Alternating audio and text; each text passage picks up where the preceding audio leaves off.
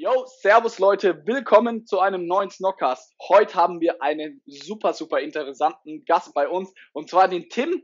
Er hat ein Startup gegründet und hat damit schon einige Millionen geraced von Investoren, hat einige Mitarbeiter, aber das Ganze kannst du gleich selber erzählen. Tim, geil, dass du dabei bist. Ich freue mich unglaublich. Ja, Johannes, danke für die Einladung. Freut mich auch sehr. Ähm, schieß doch einfach mal direkt los. Wer bist du? Was machst du? Was ist dein Startup? So ein bisschen, dass die Leute mal eine Idee davon bekommen, ja, was du da machst.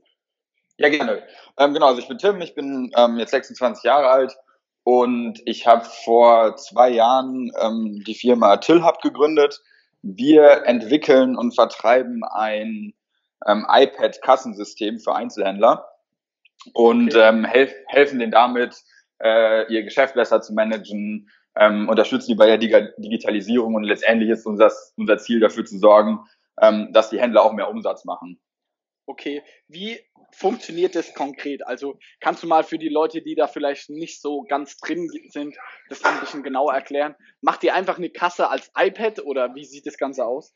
Genau, also wir ähm, sind primär äh, die Softwarefirma, also wir entwickeln die Software und ähm, unsere Software besteht im Prinzip aus zwei Anwendungen. Das eine ist wirklich die Kassen-App, mhm. die auf dem iPad läuft und die ist letztendlich dafür da, ähm, die ganzen Transaktionen, die in einem, in einem Laden ähm, stattfinden, also wir konzentrieren uns dabei vor allem auf ähm, Einzelhändler, die ähm, Inventar haben, also keine Ahnung, klassischerweise ein Schuhladen, Fashionladen oder wie auch immer. Okay. Und genau die ganzen, die ganzen Verkäufe, die Abverkäufe, die Bargeld und auch Kartentransaktionen ähm, mhm. Die laufen dann dementsprechend über unser System und werden da getrackt und auch ähm, gesetzeskonform gespeichert. Und okay. ähm, die zweite Anwend Anwendung, die wir haben, das ist äh, im Prinzip, wir nennen das Dashboard, das ist eine Webanwendung. Und ja. ähm, da geben wir dem Händler die ganzen Insights, also welche Produkte verkaufen sich am besten, wie viel Umsatz habe ich an welchem Tag gemacht, welche sind meine Stammkunden, welche Kunden ähm, bei welchen Kunden macht es vielleicht auch Sinn, den besonderen Rabatt zu bieten? Welche Mitarbeiter performen besonders gut? Weil das ist im Prinzip so das Analytics-Tool, was ähm, dem Händler Insights generiert. Krass, also da habt ihr so ein richtiges CRM auch wirklich dahinter, dass ihr auch die ganzen Kunden speichert und so. Genau, genau, genau. Also wir haben im Prinzip, ähm, klar, also wir, ne, als wir irgendwie vor zwei Jahren gestartet sind, haben uns erstmal auf die primäre Kassenfunktion ähm, spezialisiert sozusagen, die auch vom Gesetzgeber gefordert wird. Und jetzt nach und nach entwickeln wir so Zusatzmodule, die wir dementsprechend auch verkaufen. Ähm, eins davon ist zum Beispiel CRM, also dass der Händler seine Kunden anlegen, tracken kann, ähm, mhm. die, die auch Marketingmaßnahmen machen kann, keine Ahnung, zum Beispiel Newsletter verschicken kann. Ähm, okay. oder, oder zum Beispiel so ein anderes Modul, was wir jetzt gerade entwickelt haben, ist ein Gutschein.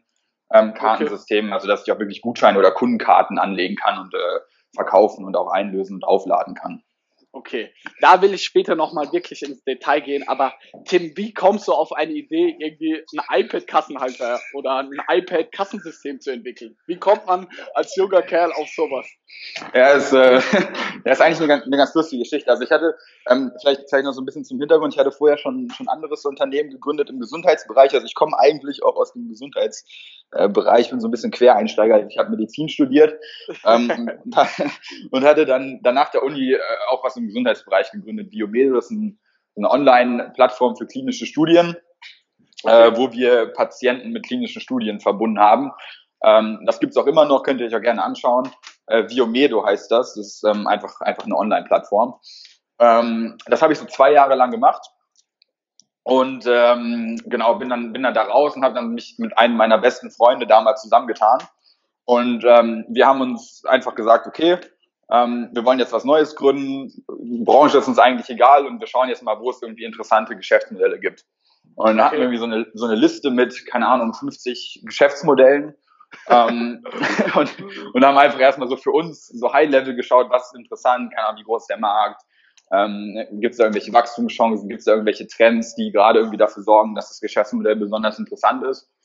Und ähm, haben letztendlich uns dann drei äh, Geschäftsmodelle rausgesucht, ähm, wo wir irgendwie festgestellt haben, okay, da tut sich gerade viel im Markt, da gibt es vielleicht auch in anderen Ländern, jetzt klar, man guckt immer vor allem in die USA, ähm, ja. gibt es irgendwie entsprechende Vorbilder, die irgendwie Richtung Milliardenbewertung gehen. Ähm, okay. Und man kann, und dann haben wir halt geschaut, okay, kann man das hier in Europa auch machen? Okay. Ähm, und davon war ein Modell, ähm, das, das iPad-Kassensystem in den USA gibt Square. Ähm, ja. das, das ist äh, mittlerweile an der Börse und keine Ahnung, ich glaube über drei Milliarden wert. Ähm, und hat dann ein extrem gutes Wachstum hingelegt und deswegen stand das bei uns auf der Shortlist und wir haben halt geschaut, okay, kann man das in Europa auch machen? Okay, was waren die anderen Themen, die noch so zur Auswahl standen? also das eine, das eine war tatsächlich, äh, äh, haben uns angeschaut, ob es Sinn macht, eine digitale Krankenversicherung zu gründen. So ähm, wie, ah, wie heißt dieses aktuelle Startup, die das machen? Genau, in, in, in Deutschland. Otto Nova, Otto genau, Nova oder so? Genau, genau. In Deutschland heißen die Otto Nova. Mhm. Ähm, das Vorbild aus den USA heißt Oscar. Okay. Ähm, genau, da, da, hat irgendwie auch Google extrem viel investiert. Ich glaube 100 Millionen oder so.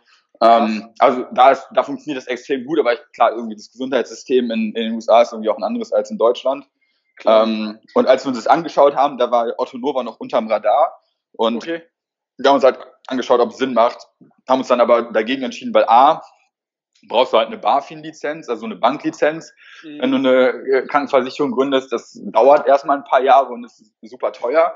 Das heißt, du brauchst halt irgendwie ähm, keine Ahnung, über 10 Millionen Euro Startkapital, sonst brauchst du gar nicht erst anfangen.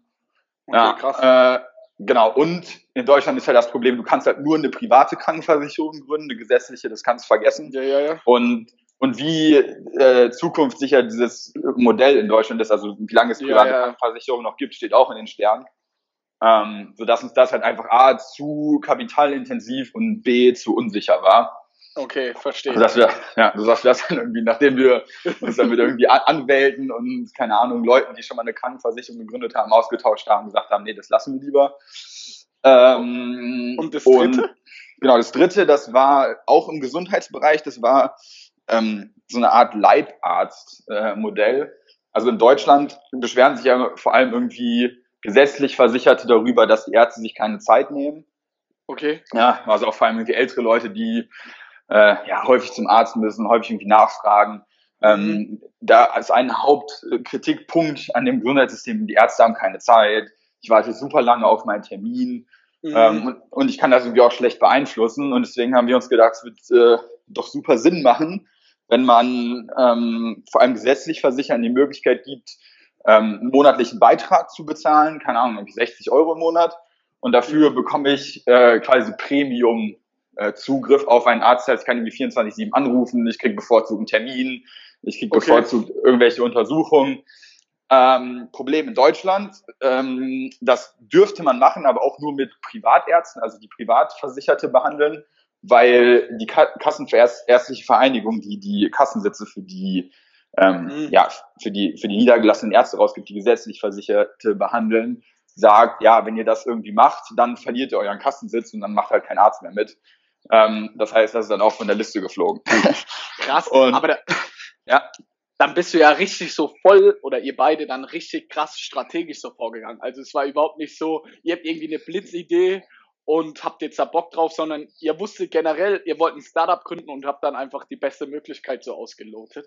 Genau, genau. Also wir haben halt tatsächlich erstmal so eine, so eine Longlist gehabt mit irgendwie 50 Ideen äh, und haben dann tatsächlich erstmal so ein bisschen High-Level geschaut, wie groß der Markt und so weiter. Dann haben wir uns drei, raus, drei rausgesucht, wo wir halt schon viel Zeit rein investiert haben äh, und mit, mit, den, irgendwie, mit Experten geredet haben, dann irgendwie in dem einen Fall mit irgendwelchen Leuten, die eine Krankenversicherung gegründet haben, mit Anwälten und in dem anderen okay. Fall mit, mit wirklich Ärzten, mit diesen kassenärztlichen Vereinigungen und dann haben wir irgendwie äh, herausgefunden, dass, dieses, dass diese beiden Themen in Deutschland eher wenig Sinn machen. Wie lange hat dieser Prozess gedauert? Also von also ja. Mhm. Also ich sag mal, ja, also bestimmt zwei, drei Monate. Ja. Okay. Wir waren halt am Anfang auch beide noch in unserem alten Startup. Also mein, der Oliver, mein Mitgründer, der war vorher, ähm, hat auch schon was gegründet. Und ähm, wir waren halt vorher noch beide so in der Übergabe, sage ich mal, bei unserem alten Job und haben dann schon angefangen, parallel die Sachen auszutesten und uns äh, die Sachen anzuschauen. Ja. Und wie ging es dann weiter? Also ihr hattet euch dann dazu entschieden, okay, ihr macht es jetzt mit TillHub, also diesem iPad-Kassensystem. Wie seid ihr dann vorgegangen? Habt ihr dann gleich gemerkt, okay, wir brauchen einen Investor, sonst kommt das Ganze nicht in Fahrt? Oder wie seid ihr ja. vorgegangen? Genau, also vielleicht noch ein, eine kurze Sache vorher. Also der Grund letztendlich, warum wir TillHub gemacht haben, ist, ähm, in Deutschland oder auch in, in ganz Europa eigentlich, ähm, gibt es gerade relativ viel Druck äh, durch die Gesetzgeber, weil die sagen, dass die äh, Einzelhändler zu viel ähm, zu viel unter der Hand machen und ihre Gewinne nicht, Gewinne nicht vernünftig versteuern. Und ja. ähm, durch, durch diese alten Kassensysteme, ja, also die, die ihr wahrscheinlich irgendwie aus dem Laden kennt, diese normalen Registrierkassen, die jetzt analog ja. sind und nicht digital, ähm, hat der Gesetzgeber halt keine Möglichkeit, das vernünftig zu prüfen, weil die Daten einfach nicht vernünftig gespeichert werden. Ja. Und ähm, deswegen gibt es halt irgendwie den Trend in Europa und da ist jedes Land so ein bisschen ähm, für sich gestellt, was den Markt halt irgendwie auch sehr, sehr komplex macht. Ähm, und jedes Land sagt im Prinzip, okay, äh, wir haben jetzt zu viel, zu viel Schwarzgeld äh, im, im Markt, verlieren zu viel Steuereinnahmen, deswegen wollen wir da ähm, Fiskalanforderungen für Kassen schaffen, wodurch die Einzelhändler einfach besser kontrolliert werden können. Ähm, was dazu führt, ja, was für uns halt sehr, sehr interessant ist, dass dadurch einfach von außen Nachfrage im Markt äh, entsteht. Ja, die Händler müssen einfach sich ein neues System kaufen. Jackpot. Ja, das ist, äh, das ist sehr, sehr, sehr, sehr gut für uns und es gibt schon ein paar europäische Länder, in denen hat das schon stattgefunden, aber in den meisten noch nicht. Das heißt, ähm, da kommt halt noch sehr, sehr viel auf uns zu und da werden noch sehr, sehr viele Systeme äh, in den nächsten Jahren ausgetauscht. Okay. Und der zweite Punkt ist, dass generell ähm, der Einzelhandel, was irgendwie das Thema Digitalisierung angeht, sowieso ziemlich weit hinten dran ist. Das heißt, da stehen sowieso ähm, sehr, sehr viele Investitionen aus, auch bei größeren Händlern, die schon ihre Systeme seit über 20 Jahren haben und die einfach die, ähm, ja, die Anforderungen, die auf die zukommen, sei es wie Omnichannel, das heißt Verknüpfung von Online- und Offline-Handel, ja. ähm, die, die gar nicht mehr abgebildet werden können. Ja, verstehe. Genau. Und das haben wir halt auch getestet, indem wir mit potenziellen Kunden gesprochen haben äh, und haben halt festgestellt, okay, das ist tatsächlich so. Ja, also da mhm. entsteht, da gibt es eine gewisse Nachfrage, da gibt es super viele, die äh, diesen Markt interessant finden, irgendwie in diesen Markt reingehen wollen. Und dann war der erste Schritt, ne, also klar, das ist immer so ein bisschen äh, die Hürde, wenn man wirklich ein Produkt entwickeln will. Ja, wir brauchen ein Produkt. Ne? Also ich meine, ohne ein ja. Produkt können wir es schlecht verkaufen. Also wir haben natürlich vorher irgendwie äh, Gespräche geführt und gefragt, würdet ihr das kaufen, wenn wir das hätten? Und dann ist es aber immer noch was anderes, als ne, tatsächlich ein Produkt zu kaufen. Das heißt, mhm. der erste Schritt bei uns war tatsächlich die Produktentwicklung zu starten. Und ähm, das haben wir äh, gemacht. Ja, also klar, ich meine, wenn du ein Produkt entwickelst, brauchst du Geld. Aber ich meine, wenn du, wenn du halt weißt, dass du halt irgendwie Geld brauchst, ne, also wenn du so ein, so ein Software-Firma äh, gründest, dann brauchst du halt hinten raus auf jeden Fall Kapital. Das heißt, uns war irgendwie von Anfang an klar, wir werden das Ding nicht bootstrappen, sondern wir werden auf jeden Fall Geld von Investoren einsammeln müssen. Und da ja. ist es halt geschickt, ja, das möglichst spät zu machen. Ja, je später du das Geld einsammelst, desto eine höhere Bewertung kannst du mit den Investoren aushandeln und desto weniger Anteile musst du letztendlich abgeben. Okay. Ähm, deswegen war unsere Strategie am Anfang zu sagen, okay, wir versuchen halt möglichst viel aus eigenen Mitteln zu finanzieren Mhm. Ähm, heißt, wir haben halt versucht, diese Softwareentwicklung möglichst günstig ähm, zu gestalten. Was, was natürlich hinten raus, kann ich auch später noch mal erzählen, was hinten raus natürlich uns ziemlich auf die Füße gefallen ist. Aber von Anfang war es halt auf jeden Fall okay.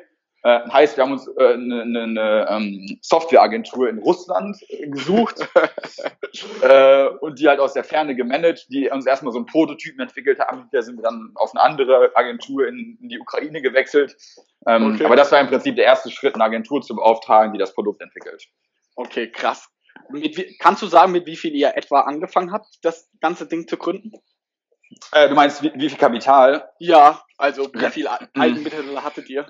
Ja, also ich glaube, glaub, der erste Prototyp ähm, von, von der Software, der hat so um die 50.000 Euro gekostet. Okay. Also das ist natürlich schon mal eine ganz andere Hausnummer als bei uns, wieder mit 4.000 Euro ein paar Säckchen bestellt. Also da sieht man mal, dass es bei euch dann doch ganz andere Dimensionen seid. Du hast dann gesagt, okay, ähm, ihr habt das erste Ding entwickelt. Ähm, habt ihr dann direkt Kunden bekommen? Also ist diese Software dann auch wirklich so, wie ihr das als erstes entwickelt hat, auf den Markt gekommen? Oder war die so beschissen, dass ihr gesagt habt, ey, wir müssen das nochmal neu machen? Ja, also, also die Software war auf jeden Fall beschissen.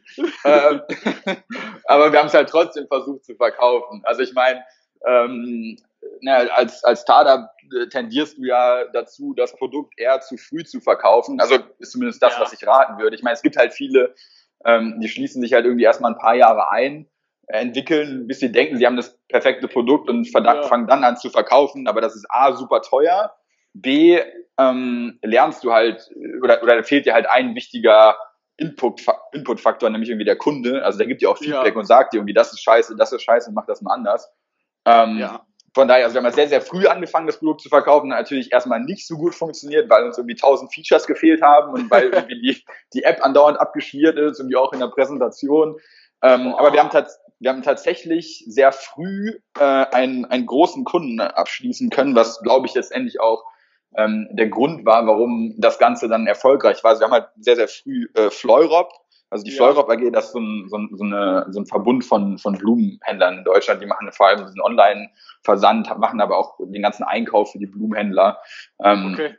Und die haben ein Netzwerk aus 7000 Floristen in Deutschland. Und die haben wir sehr, sehr früh ähm, davon überzeugen können, dass unser Produkt das Beste auf dem Markt ist.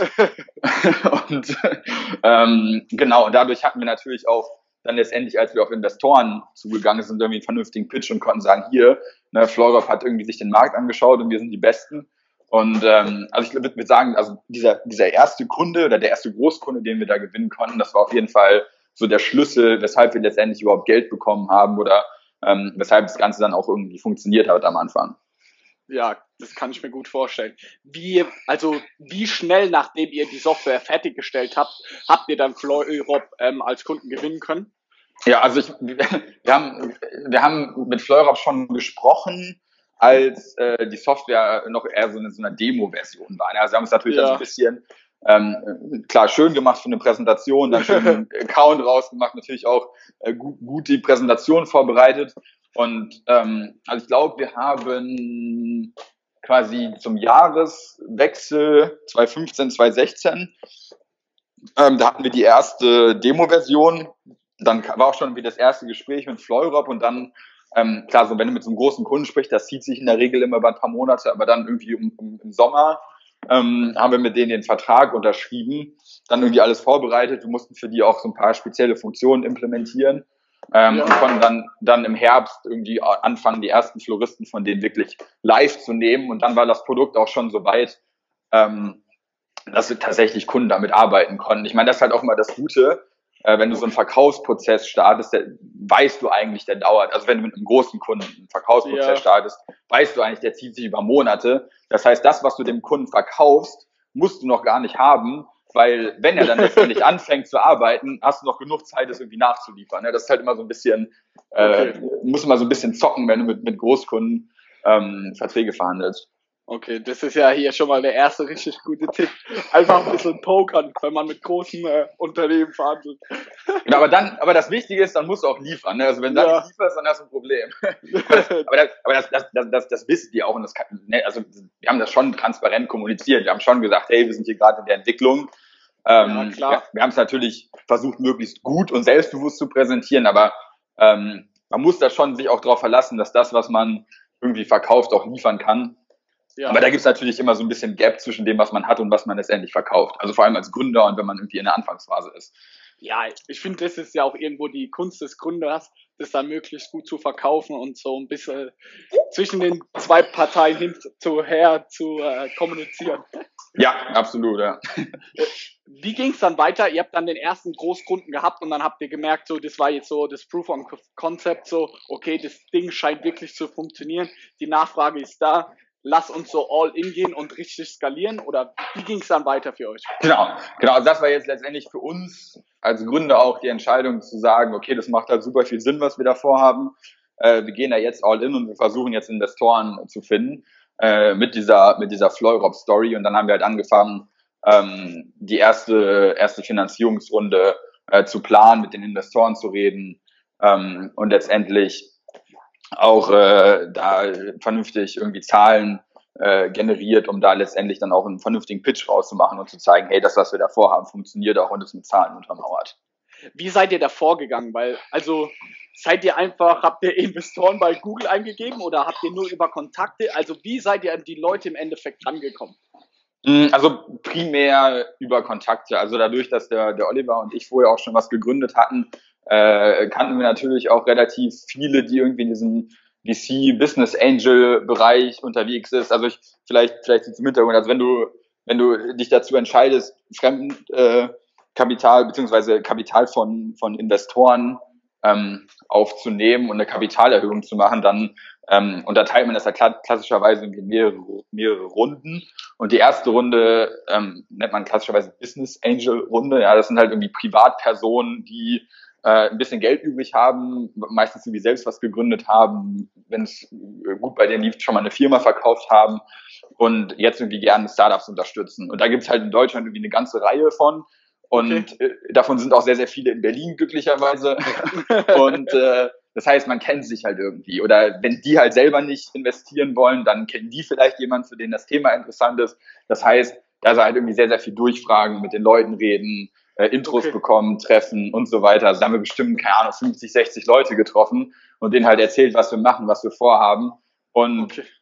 Wie war da das Feedback? Also waren die Leute direkt begeistert von eurer Idee oder musstet ihr da wirklich von den 60 Leuten haben im Endeffekt ein, zwei investiert? Wie war da das? Mm, also, genau, also das ist immer so ein bisschen am Anfang sind immer alle sehr, sehr kritisch und sobald du den ersten hast, der irgendwie äh, bei uns war es irgendwie einer, der gesagt hat, okay, ich investiere jetzt mal 100.000 Euro. Wenn du den ersten hast, dann wird's einfach. Einer ist halt so ein bisschen Social Proof. Das heißt, wenn ja. der am besten auch noch irgendwie einen Namen hat und bei den anderen bekannt ist und wir sagen können, man sagen kann, hey, der investiert jetzt schon mal, dann okay. tendieren die anderen dazu mit zu investieren. Ähm, aber am Anfang war es sehr, sehr hart, weil der Markt ist schon irgendwie sehr komplex. Es gibt sehr viel Konkurrenz. Und es gab halt auch einige Startups, die jetzt vor allem im Gastrobereich, die das vor einigen Jahren schon mal probiert haben und die halt nicht so erfolgreich sind, und bei Investoren nicht den Superruf haben. Äh, äh, Superruf haben. Das ja. heißt, wir mussten da am Anfang schon sehr, sehr viel Überzeugungsarbeit leisten, äh, okay. um da die ersten Investoren an Bord zu bekommen. Also die erste Finanzierungsrunde ähm, war für uns, glaube ich, gefühlt auf jeden Fall die schwierigste und wir hatten halt zwischendurch halt schon mal auch das Gefühl, das wird halt eher nix und äh, ja, gut, im Endeffekt hat es dann geklappt, aber das war auf jeden Fall harte Arbeit und schon äh, eng auch, ja. Okay. Kannst du sagen, wie viel ihr in etwa geraced habt da? Genau, genau. Also die erste Runde, das war ungefähr eine, eine halbe Million. Ähm, und das waren tatsächlich eigentlich nur Privatpersonen, die entweder ähm, so aus dem, aus dem klassischen Business Angel VC Umfeld kommen oder ja. die irgendwas mit der Branche zu tun haben, in der wir unterwegs sind. Also da irgendwie eine Firma okay. besitzen, besitzen und verkauft haben, irgendwie eine CEO-Position hatten bei einer großen Firma, die in dem Bereich unterwegs ist. Ähm, okay. Genau. Krass. Wie seid ihr dann vorge vorgegangen? Weil, Alter, dann hat man eine halbe Million. Hat man das dann wirklich direkt so auf dem Konto? Überweisen die das? Oder wie muss man sich das vorstellen? Genau, also der, der Prozess ist halt, es zieht sich natürlich auch alles immer. Das heißt, man muss halt schon relativ früh, also man weiß, man will Geld oder man braucht in einem halben Jahr Geld, da muss man eigentlich schon anfangen, mit Investoren zu reden, weil es zieht sich halt. Ne? Du musst die halt erstmal ja. überzeugen. Wenn du, wenn du die überzeugt hast, dann musst du mit denen auch noch den Deal verhandeln. Das heißt, okay, mit wie viel wird jetzt meine Firma bewertet? Also das heißt mhm. letztendlich, wie viele Anteile muss ich abgeben? Ne? Das ja. ist halt irgendwie so, so eine der wichtigsten Stellgrößen. Dann gibt es halt noch in so einem Beteiligungsvertrag halt keine Ahnung, 20, 30 relevante Klauseln, die irgendwie verhandelt werden müssen. Ähm, das heißt, das zieht sich auch nochmal irgendwie, wenn es gut läuft, über einen Monat, wenn es schlecht läuft, auch mal über mehrere Monate. Ähm, dann machst du einen Notartermin, da müssen dann alle den Beteiligungsvertrag unterschreiben und dann, wenn das unterschrieben ist, dann dauert es in der Regel noch mal ein paar Wochen, bis das Geld auf dem Konto ist. Okay. Ähm, aber das zieht sich halt schon, ja. Also ist schon das Ganze schon ein richtiger Papierkrieg so. Also ja, ja, genau, genau, genau.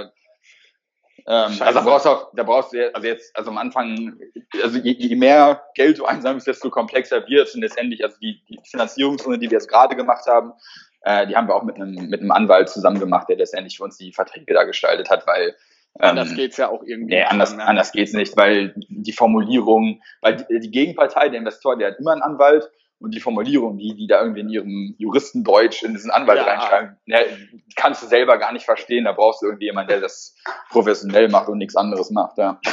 Glaub ich dir. Also, dann hattet ihr die, wenn wir jetzt mal so die Timeline weitergehen, Ihr hattet dann die halbe Million, hattet ihr wirklich geraced, habt es geschafft. Wie seid ihr dann vorgegangen? Habt ihr nochmal eure Software überarbeitet? Seid ihr, habt ihr euch vor allem auf den Vertrieb konzentriert? Was habt ihr genau gemacht? Ja, ähm, beides. Also wir haben halt, ähm, das, das war dann Ende 2016, als wir das Geld, Geld eingesammelt haben und äh, Jahreswechsel 2016, 2017, da war in Deutschland ähm, da, da ist so eine diese Gesetzesverschärfung, die ich vorhin erwähnt hatte, die ist in Kraft getreten. Das heißt, da kam halt der Lobbyarbeit also betrieben. genau, es war, halt, es war halt, der Zeitpunkt war halt ziemlich gut für uns, weil dann ähm, kamen ähm, von heute auf morgen halt für uns, ne, wir hatten halt vorher keine Ahnung, irgendwie zehn Kunden und dann kamen halt auf einmal irgendwie ein paar hundert Kunden ähm, von, vom einen auf den anderen Tag und dann mussten wir halt irgendwie Leute einstellen, um die halt onboarden zu können, um die in Betrieb nehmen zu können ähm, und um überhaupt auch die Anfragen managen zu können. Ähm, und das letztendlich war das, war letztendlich das, wo das Geld reingeflossen ist. Okay. Wie viele Mitarbeiter hattet ihr zu dem Zeitpunkt eingestellt? Weißt du das noch? Ähm, ja, das weiß ich noch. Also es waren, glaube ich, neun. Ja. Also ja. Festangestellte neun dann. Festan genau, Festangestellte neun. Ähm, und wir haben uns dann letztendlich auch dazu entschieden, ähm, die Produktentwicklung intern zu machen. Ja, also dann bis dahin haben wir halt immer noch mit dieser Agentur in der Ukraine gearbeitet, okay. äh, also ausschließlich mit der Agentur in der Ukraine und dann haben wir halt gesagt, okay, ähm, die Qualität, die die liefern, ist zu schlecht, die Kommunikation ist schlecht, äh, wir müssen uns jetzt in-house auch ein Entwicklerteam aufbauen äh, und haben dann letztendlich angefangen, Leute zu suchen, ähm, die genau intern anfangen. Das hat sich dann über ein paar Monate gezogen, weil Entwickler äh, einzustellen, das ist äh, nicht so einfach, weil jeder Entwickler sucht. ja, ja, kann ich mir vorstellen. Aber krass, war, wie, war, wie hast du dich da gefühlt? So, du bist auf einmal so Chef von zehn Leuten oder so war es für dich irgendwie eine Umstellung oder warst du so voll in deinem Tunnel, in deinem so, ey, ich glaube so krass an die Firma, ich werde Tag und Nacht arbeiten, um das groß zu machen? Ähm, also auf jeden Fall eine Umstellung. Ich meine, vorher waren, wir hatten halt vorher irgendwie auch schon zwei Leute eingestellt, irgendwie einen Vertriebler, um halt so ein bisschen zu, zu verkaufen, einen Praktikanten. Ja. Ähm, aber saßen dann im Prinzip da irgendwie zu viert im Büro. Und bei meinem alten Unternehmen waren wir auch eher ein kleines Team. Da waren wir auch eher mal so vier, fünf Leute. Ähm, ja. Das heißt, dann als irgendwie mehr Leute dazu kamen, das war auf jeden Fall eine Umstellung. Das war auf jeden Fall auch eine Herausforderung, weil ich meistens irgendwie der Jüngste bin. Das heißt, wir haben halt irgendwie Leute eingestellt, die äh, tendenziell auch älter sind als ich. Ähm, aber klar, also ich würde ich würd schon sagen, ich bin eher, eher optimistisch eingestellt und ich habe, äh, äh, ich denke eigentlich immer, dass es irgendwie funktioniert und ich glaube, das ist halt auch wichtig als Gründer, weil du kriegst halt so viel Gegenwind von, von Kunden, okay. von Investoren, von außen, dass du eigentlich immer davon überzeugt sein musst, dass es funktioniert, weil letztendlich deine Mitarbeiter kriegen das ja auch mit, wenn du selber zweifelst, dann ist die Motivation ja. von denen, denke ich, auch im Keller. Ähm, von daher war meine Einstellung schon immer und ist eigentlich auch immer, dass es auf jeden Fall funktioniert. Ja, du als Gründer bist ja dann da so das Alpha-Tier, also du musst ja da immer vorne rangehen und sagen, wir kriegen das hin, der Optimist sein und die ganze Masse dann oder an Mitarbeitern auch wirklich versuchen mitzureißen. Das ist ja, im Endeffekt dein Nummer eins Job so. Genau, also ich glaube ich glaub schon, dass, dass die Mitarbeiter deine Stimmung auch spiegeln und wenn du selber ja. irgendwie schlecht drauf bist oder äh, das Gefühl vermittelt, so das funktioniert alles nicht, was du da machst, dann ähm, glaube ich, fehlt dem Mitarbeiter auch so ein bisschen der Grund zur Arbeit zu kommen morgens. Deswegen ist halt wichtig, auch wenn es halt irgendwie schwierig läuft, wenn Probleme auftreten. Also ich meine, da, da als zu diesem Jahreswechsel, wo wir dann von heute auf morgen ähm, da mehrere hundert Kunden bekommen haben, ist halt super viel schiefgelaufen. Ne? Also da ja. gab es halt jeden Tag ein Riesenproblem, dann konnte irgendwelche Hardware nicht geliefert werden, die Kunden waren alle sauer und äh, jeder Mitarbeiter musste halt irgendwie Kunden onboarden, obwohl er für was ganz anderes eingestellt wurde. Ähm, das ist natürlich ein Riesenchaos, wenn du halt null Prozesse für sowas hast. Und da ja. irgendwie optimistisch zu bleiben und einfach irgendwie mitzumachen, ist, denke ich, das Wichtigste. Ja, krass. Hast du an irgendeinem Zeitpunkt so daran gezweifelt oder ist dir das alles über den Kopf gewachsen oder warst du immer so ein Stehaufmenschen und ja? Ich glaube, unter, unterm Strich war ich schon immer optimistisch, aber klar, ne, also es ist schon anstrengend dann auch zu gewissen Zeiten und das schlägt sich halt bei mir dann auch ab und zu mal so in der Schlafqualität nieder. also das ist, das ist letztendlich das, wo ich das immer merke. Wenn es halt irgendwie besonders viel Stress gibt, dann schlafe ich halt irgendwie schlecht, weil ich dann nachts im Bett liege und irgendwie den Kopf zerbreche über die Probleme, die auftreten. Ähm, ja. Aber ich hatte jetzt nie den Punkt, wo ich gesagt habe, nee, es funktioniert alles nicht, äh, wir lassen es lieber sein, sondern ich war immer davon überzeugt, dass wir letztendlich die Probleme auch irgendwie lösen können. Okay, sehr geil. Ich glaube, das ist ja auch ein großer Faktor für euren Erfolg dann. Ja, so, ich denke, ja. Sich einfach nicht unterkriegen zu lassen. Das sehe ich auch immer bei uns wieder so. Ey, wir sind ja auch zwei Gründer und wenn einer mal so ein bisschen so eine Durchhängertag hat oder Phase, dann zieht der andere dann einen wieder mit und sagt, auf, wir kriegen das jetzt hin und sonst was. Deswegen würde ich immer wieder zu zwei gründen, weil man ja. dann gegenseitig so geil pushen kann, so. Ja, bin ich, bin ich, bin ich absolut bei dir. Ich meine, das machen, machen wir, der Olli und der Olli und ich auch so. Also wenn wir merken, dass der eine halt irgendwie so einen Hänger hat, äh, äh dann versucht der andere den hochzuziehen, ähm, das irgendwie zu kompensieren, weil ich, klar, also ich meine, du kannst halt nicht irgendwie immer gut drauf sein. Das ist halt ja. kein Mensch, das ist ja unmenschlich. Und wenn du halt so zweit bist, dann hast du halt jemanden, der dich unterstützt. Und ich denke auch, äh, Gründen ist äh, schwierig genug und äh, ist halt auch irgendwie zeitintensiv genug. Und da sollte man auf jeden Fall, also ist mein, auch meine Präferenz, das mit einem mit einem äh, Partner machen oder mit einem guten Freund am besten, dem man, wo man weiß, dem kann man vertrauen und mit dem versteht man sich, weil man verbringt letztendlich so viel Zeit miteinander, er hockt den ganzen Tag im Büro. Ähm, und da ist es halt super wichtig, also finde ich, jemanden an seiner Seite zu haben, mit dem man das zusammen macht. Auf jeden Fall. Kannst du jetzt nochmal weitererzählen, wie es dann weiterging. Ihr hattet die halbe Million ein, äh, eingesammelt, geraced, habt dann Mitarbeiter eingestellt, neue Kunden bekommen. Ging es dann Schritt für Schritt so erfolgreich weiter oder?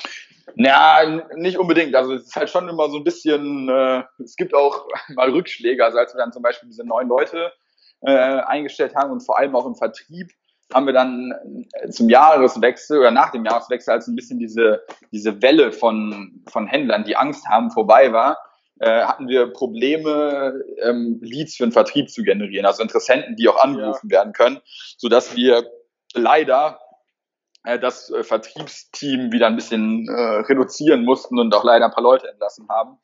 Ähm, Wie ja, ging's dir damit? Also so ja. persönlich war das für dich eine große Herausforderung, dann auf einmal den Leuten zu sagen, ja, ciao, wir können dich doch nicht bezahlen oder wir können euch doch nicht hier im Unternehmen behalten? Ja, also es tat mir persönlich schon leid, also vor allem jetzt irgendwie, wenn man dann zusammen durch diese durch diese Hochphase, durch diese aufregende Phase zum Jahreswechsel gegangen ist und dann irgendwie kurz danach festzustellen, hm, okay, das, was wir uns halt irgendwie vor zwei Monaten überlegt haben, funktioniert jetzt heute nicht mehr und da mussten wir halt umstrukturieren. Äh, das war halt schon schmerzhaft, ja. Aber ich meine, aber ich meine, im Endeffekt bist du es halt irgendwie der Firma schuldig und den anderen Mitarbeitern oder auch deinen Investoren dann halt irgendwie die wirtschaftlich sinnvollste Entscheidung zu treffen und mhm. das Team so umzustrukturieren, wie es letztendlich zur heutigen Situation passt und nicht zur gestrigen, weil ne, muss halt irgendwie nach vorne kommen. Definitiv. Ich wollte dich gar nicht unterbrechen. Also ihr habt dann auch Mitarbeiter ähm, entlassen müssen. Ja. Habt ihr es dann irgendwie geschafft, doch noch neue Leads zu bekommen oder wie habt ihr so die Kurve bekommen? Ja, also wir haben dann im Prinzip vor allem, also wir haben am Anfang eigentlich fast gar kein Marketing gemacht, also weil die Interessenten kamen halt irgendwie über das Florop-Netzwerk und irgendwie übers, über, über andere, andere Kanäle, also wir haben halt relativ, relativ wenig Marketing gemacht und haben dann ähm, quasi eine Person von uns dediziert aufs Marketing angesetzt und die hat dann Marketingkanäle aufgebaut, und dafür gesorgt, dass genug Leads reinkommen, dass wir auch den Vertrieb letztendlich mit Material oder mit, mit, mit Leads äh, versorgen konnten, um da letztendlich wieder auch äh, quasi in die Kundengenerierung zu kommen. Aber das war auf jeden Fall so ein, so ein Einknick äh, nach dieser Hochphase, wo sehr, sehr viele Kundenanfragen reinkamen. Okay, und dann hattet ihr es geschafft, so das Marketing ein bisschen hochzuschrauben, Kunden zu gewinnen und dann habt ihr wieder neue Leute eingestellt oder wie Genau, genau, genau, genau. Also dann haben wir uns, also das, das, das, was wir, was wir da zu diesem Jahreswechsel gemacht haben, das war halt sehr, äh, ja, das war halt irgendwie ziemlich unökonomisch und nicht wirklich gesund. Da haben wir halt sehr schnell viele Leute eingestellt und haben uns dann dazu entschieden, das ein bisschen langsamer und überlegter zu machen. Das heißt, mhm. erst wenn wir merken, okay, wir haben genug Leads, ja, dann stellen wir die Leute ein ähm, und da jetzt irgendwie auch auf nachhaltige und planbare Kanäle gesetzt, weil das, was da zum Jahreswechsel passiert ist, das war halt nicht wirklich planbar. Das war halt irgendwie einmal so ein ja. Schwung, dann ist es danach so ein bisschen äh, eingesackt und jetzt haben wir halt sehr, sehr planbare äh, Kanäle und können halt genau sagen, okay, so und so viele Leads bekommen wir im Monat, dafür brauchen wir so und so viele Leute, ähm, die diese Leads bearbeiten können und letztendlich äh, haben wir so dann das Team gesund aufgebaut, sodass uns das auch nicht normal passiert ist. Also wir hatten jetzt nicht nochmal irgendwie eine Situation, wo wir Leute entlassen mussten, weil wir gemerkt haben, die sind eigentlich überflüssig. Okay, krass. Verrückt. Und dann ging es weiter? Genau, dann, dann haben wir uns im Prinzip darauf konzentriert, irgendwie dieses, dieses äh, gesunde, gesunde Wachstum hinzulegen, was dann am Anfang natürlich irgendwie langsam ist und dass das dann nach und nach sich immer weiter aufbaut. Ähm, dann sind wir ähm, dazu gekommen, die ersten Entwickler tatsächlich einzustellen, haben uns in-house ein Entwicklungsteam aufgebaut, ähm, haben uns auch in-house irgendwie vernünftig Prozesse ähm, ausgedacht und implementiert, also wie die Kunden in Betrieb genommen werden, wie der Support funktioniert, wie der Vertrieb funktioniert. Also am Anfang war alles sehr, sehr chaotisch. Ja, mhm. und jetzt haben wir auf jeden Fall, ähm, klar, ne, Startup ist immer ein bisschen chaotisch, aber wir haben jetzt auf jeden Fall, wir haben jetzt auf jeden Fall mittlerweile äh, einige Prozesse in den Abteilungen, die das Ganze irgendwie planbar machen. Okay. Ähm, genau, dann war Fokus Inhouse, Entwicklungsteam aufbauen.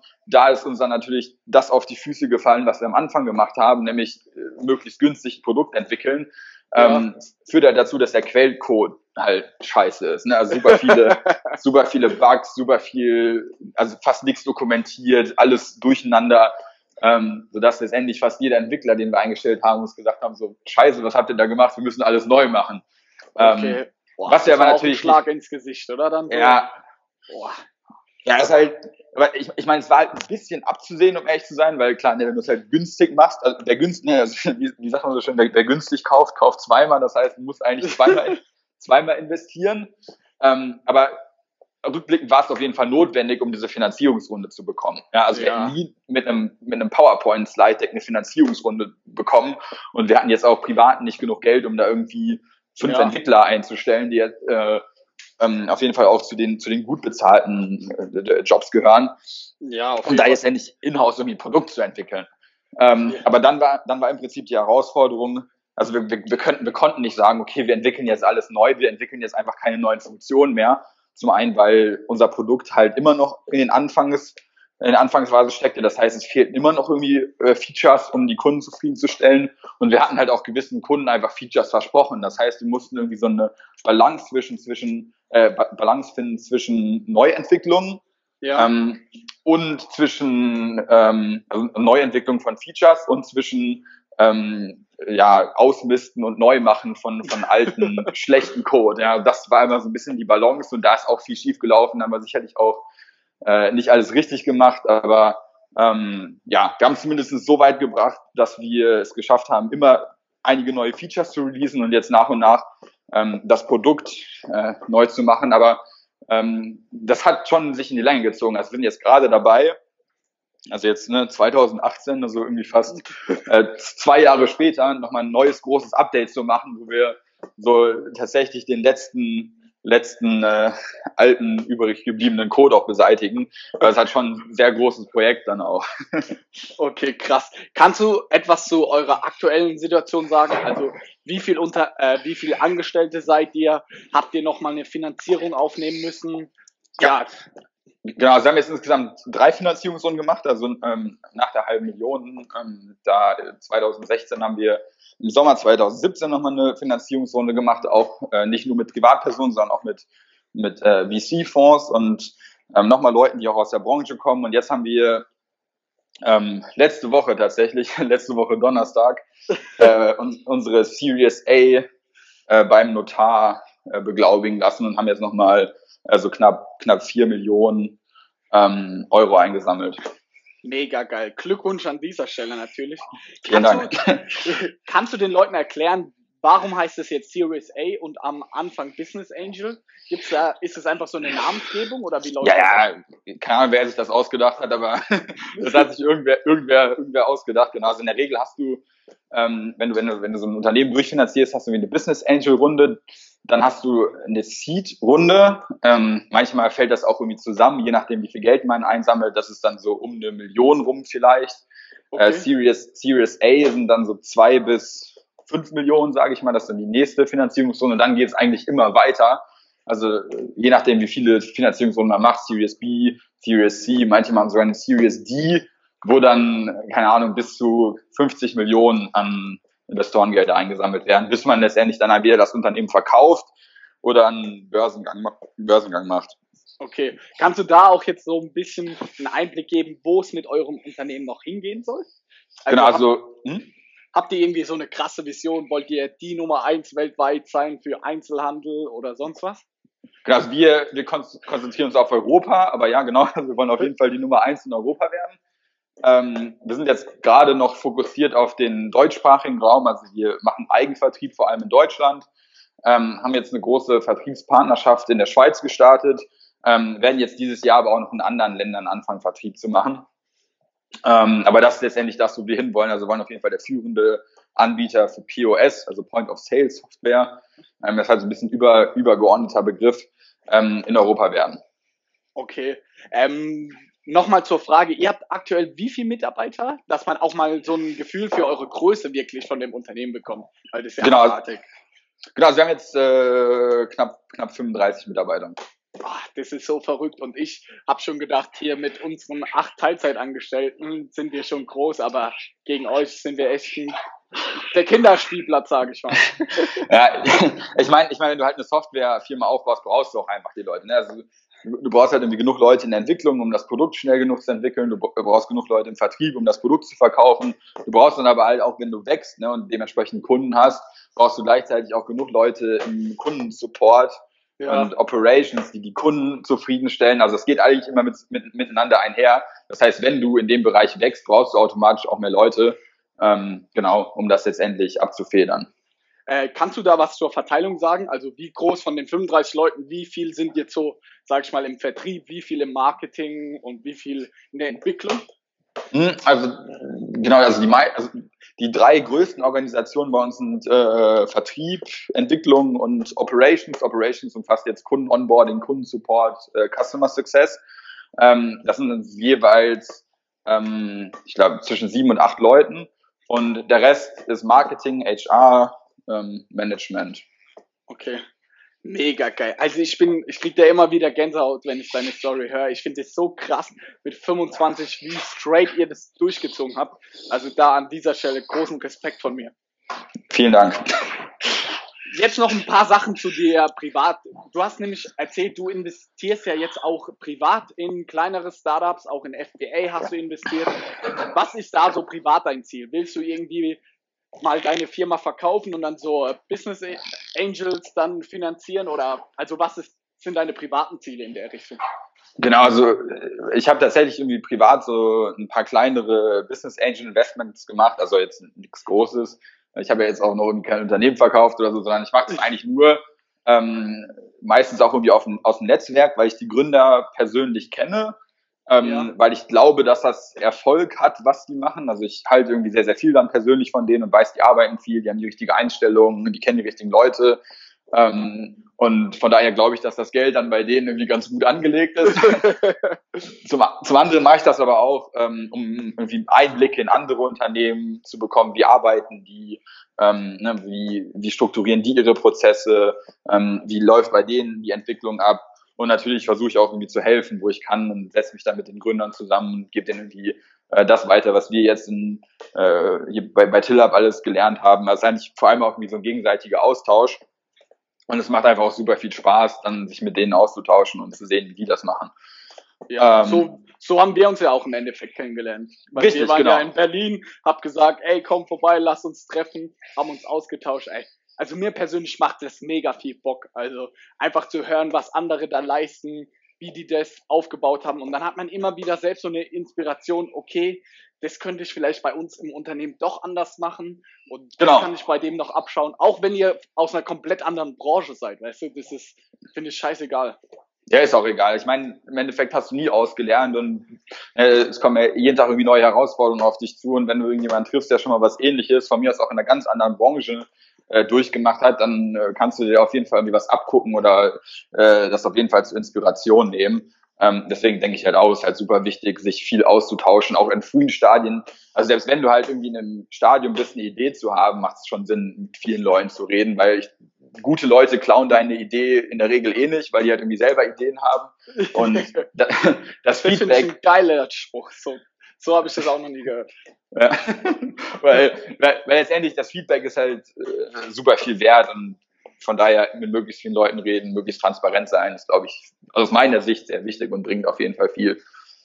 Auf jeden Fall. Ich habe gesehen, auf Instagram bist du jetzt auch ein bisschen dabei, so deine Personal Brand so ein bisschen aufzubauen und zu prägen. Hast du da Bock drauf, so irgendwie sage ich mal, namhafter Investor zu sein? Oder wo geht da die Reise für dich hin? Genau, also ich glaube, das macht halt irgendwie im heutigen Zeitalter Sinn, so ein bisschen seine Story aufzuteilen und den Leuten Möglichkeit zu geben, sich das anzuschauen, was man macht. Ähm, das ist jetzt letztendlich meine, meine Intention. Klar, wenn halt irgendwie Leute auf mich zukommen, die gute Ideen haben, von denen ich überzeugt bin, ähm, kann ich mir auch gut vorstellen, da irgendwie als Business Angel aktiv zu werden. Aber ich sehe mich jetzt irgendwie nicht als, als professioneller Business Angel. Ich habe jetzt auch, ich mache das halt dann auch immer zusammen mit meinem Mitgründer, also wir investieren dann immer zusammen. Und wir haben ja. jetzt auch irgendwie keinen, keinen professionellen Prozess und gehen irgendwie aktiv auf Leute, auf Leute zu ähm, was du als Investor eigentlich machen musst. Ne? Also die, ja. die, die großen Investoren, professionellen Investoren, die sind ja auch daran bemüht, irgendwie möglichst viele gute Deals zu sehen und müssen ja auch selber Sales bei den Startups machen, dass du investieren darfst, sozusagen. Ähm, und wir machen das halt eher mal so ein bisschen, ne, wenn wir halt irgendwas zufällig, irgendwas Interessantes bei uns äh, auf dem Tisch landet oder wenn wir irgendwie eine Empfehlung bekommen aus dem Netzwerk, dann schauen wir uns das gerne an. Aber das ist halt sehr unprofessionell, würde ich mal sagen, was wir da gerade machen. Ja, aber es kommt von Herzen, kann man ja so sagen. Genau, es ist halt Spaß. Es macht halt, macht halt super viel Spaß. Ähm, und das ist letztendlich auch, auch unsere Motivation dabei. Ähm, genau, wir sehen uns jetzt nicht als professionelle Investoren, sondern das ist erst ein bisschen, was wir nebenbei machen. Mhm. Ja. Genau. Tim, es hat mir unglaublich viel Spaß gemacht. Ich finde es wirklich unfassbar, deine Story. Keep going, rock die Scheiße. Wenn die Leute jetzt Bock haben, irgendwie mal mit dir zu schreiben oder dich ein bisschen kennenzulernen, wo können sie dir schreiben? Auf Instagram, Facebook, wie sieht das aus? Ja, eigentlich, eigentlich überall. Also ich versuche auch immer alle, alle Nachrichten zu beantworten. Wenn ich es mal irgendwie nicht mache, ist es nicht böse gemeint, sondern dann bin ich halt irgendwie nicht dazugekommen, das zu checken.